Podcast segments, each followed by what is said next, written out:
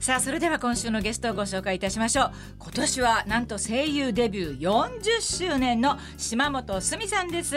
どうも。どうも。よろしくお願いします。本当ねあの出してってお願いしたら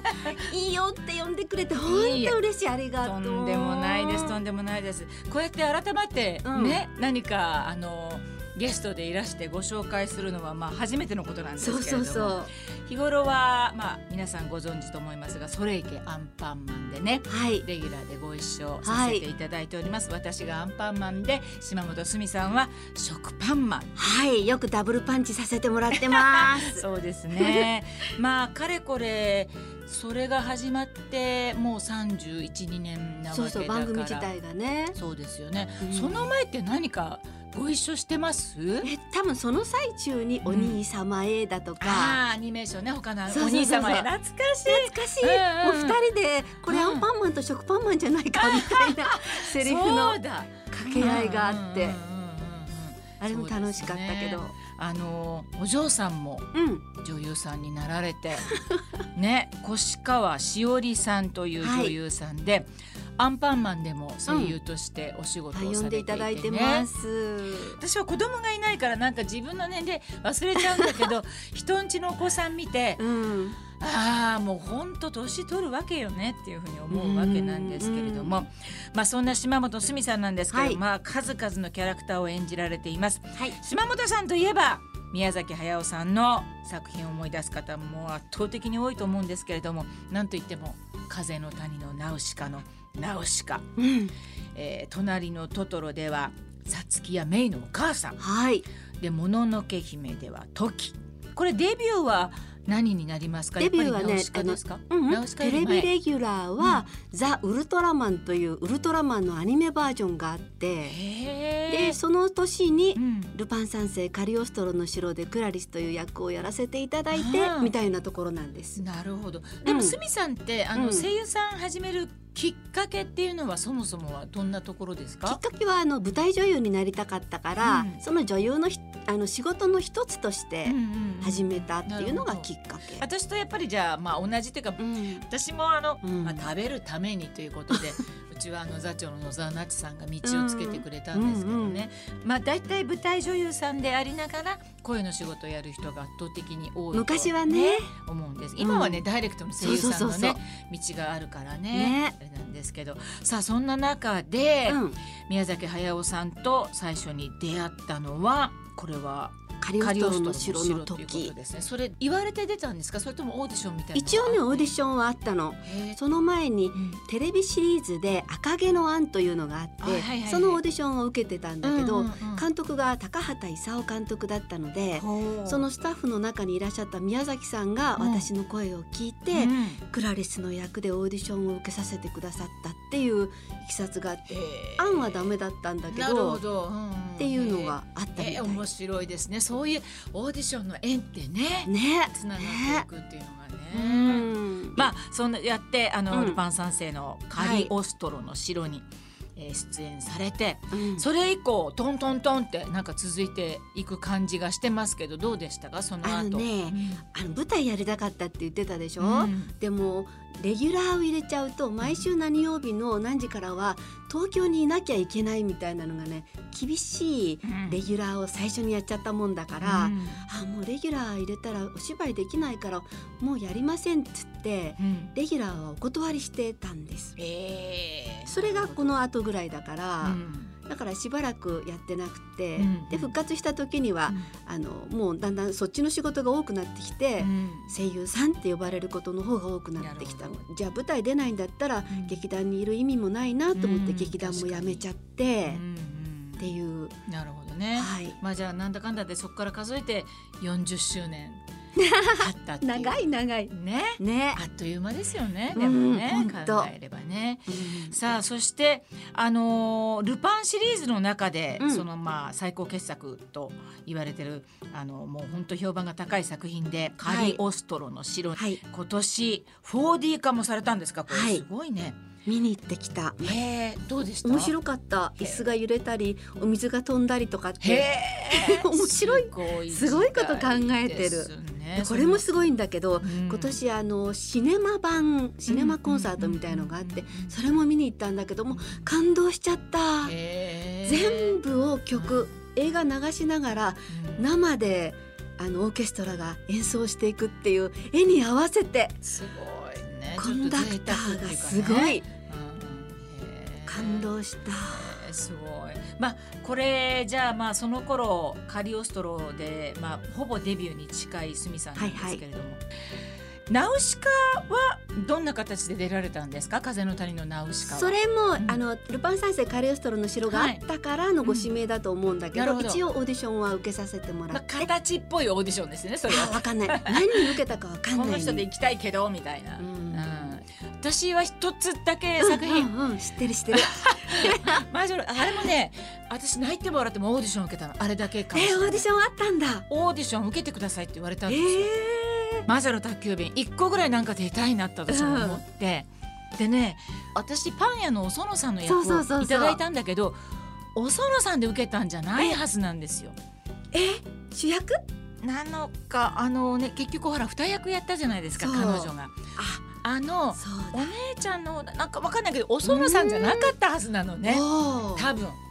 私のうっすら記憶は。初めて聞いた。でねお園さんの声もその時ちょっとやってくださいみたいなことはあったのは覚えてる、うんうん、でも本命じゃなかったような気がしてて、うん、私のちょっと記憶違いじゃなければいいんだけど。でも蓋開けたら、うん、お園さんだったからああお園さんだと思って、うん、でもまあそれでもとても嬉しかったから、うん、うんうん。で旦那は素敵だったそうですか、旦那は山寺宏一なんですよ。あ確かに山寺宏一だったと思いますけれども。その辺ももうだんだん曖昧になってましたけど、アフレコをあの本番してる時に、宮崎監督から何か指示があったりしますか？やっぱりあの録音監督さんを通じての方が多いので、うんうん、直接っていうのは割と少なかった。うんうん、でこの「ナウシカ」の時もそうなんだけど「も、の、のけ姫」の時にえらく NG を出してしまって、えー、一言に。本当に、うん、しくじったわけじゃなくて表現をちょっと変えてほしいっていうのがいろいろ言われてなんか女子高生風悪ぶってる女子高生風でとかあの軽く言ってとかなんかいろいろ言われてるうちに頭の中混ざってきちゃってそれを全部踏まえたキャラでやろうとしたらわけわかんなくなってきて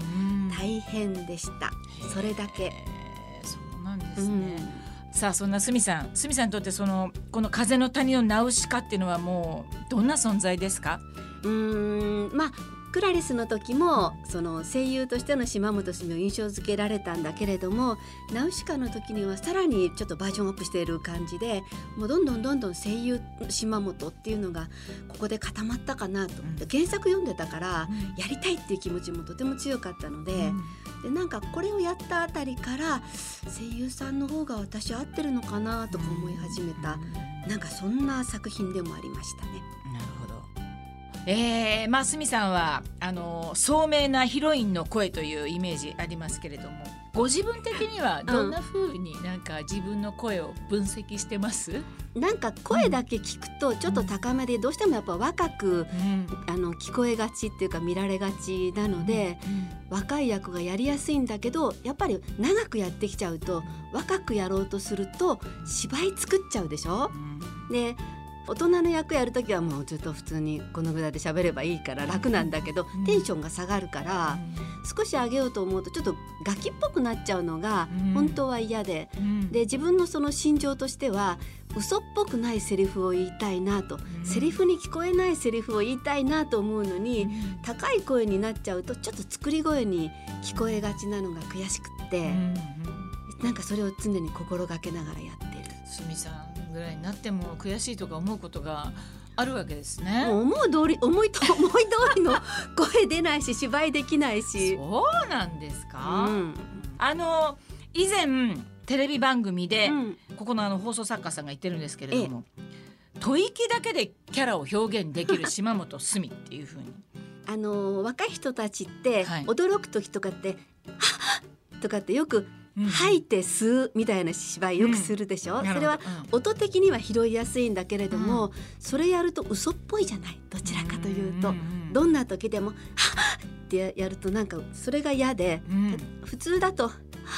ていう吸うだけのもあるし「はっていうの出す方のもあるし、いろいろあるのをもっと上手に使い分ければいいのになーっていうので、ね、息一つでね。そうそう。私たちのそのアンパンマンはもうやっぱり幼児に対してそのデフォルメしてるところあるけれども、うん、そうじゃない今時の劇場用作品とかはね。のやつってのはどうどうなのかしら？いやあの今多分両極端になってんじゃないかと思うんだけど、うん、全然声張らないでやってるのが割と映画の作品の中には当たってる中に多いような気がするのね。テレビは映画で活躍されてる方がキャスティングされてるようなものがすごく多いんだけど、でも三頭身とかのキャラはそれでやっちゃったらどうしても薄くなって。テンション下がって見えるから聞こえるから、そこら辺は上手に使い分けてでテンション高く作るものと日常テンションでやるものとはちゃんと演じ分けられる人がいればいいなとは思います。まあ本当そうですよね、うん、こんにちは食パンマンですをリアルにやったらどうなるんだろうって。ね、ちょっとリアルじゃないところが楽しいですもんね。そうそう。ちょっと変だもんね。変って変だけど変なところで。リハーサルの時なんかむちゃくちゃだもんねみんなね。本当におかしい。だちょっと外れてるところで、うん、みんな足並みを揃えてるからまたいいんだよね、そうキャラクターの個性豊かでね、うん、でもねこんなにいまだに楽しいってね、すごいなと思って、ね、32年目、すごいね。本当に楽しいなと思います、で鷲見さんは、うん、なんか声優志望の若者たちに教えているというか教えてるんだ、ね、講師もここで柴本澄クラスどこで受けられますか？あこれはね、いろんなとこで調べてください。はいはい、でも、うん、あの毎週とかはやってないのでうんうん、で学校も教えてはいないので、うんうん、ちょっとまあ特訓したい人がいればっていう感じで教えてます。ど、ね,、んな感じで教えてるんです個性を大事にしたいなと思ってでわかるんだ。みんな主役やりたいのは、でもちょっと主役と違うタイプの声質の人とか、演技する人とかいっぱいいるでしょ？でアニメーション自体は主役だけでできてるわけじゃないので、脇にどんんだけ個性的な素敵なキャラクターがあるかってことを見てで自分はその中のどのポジション入ろうかどんなキャラクター作りが自分の声に合ってるんだろうかってことを見極めればプロになる道が近いと思うんだけどどうもやっぱり主役狙うから。なるほどぱりみんなそこをやりたくて目指してくるみたいな。綺麗な声作ろうとするところから始まると、多分お芝居がやりづらいだろうなと思って。うん、うん。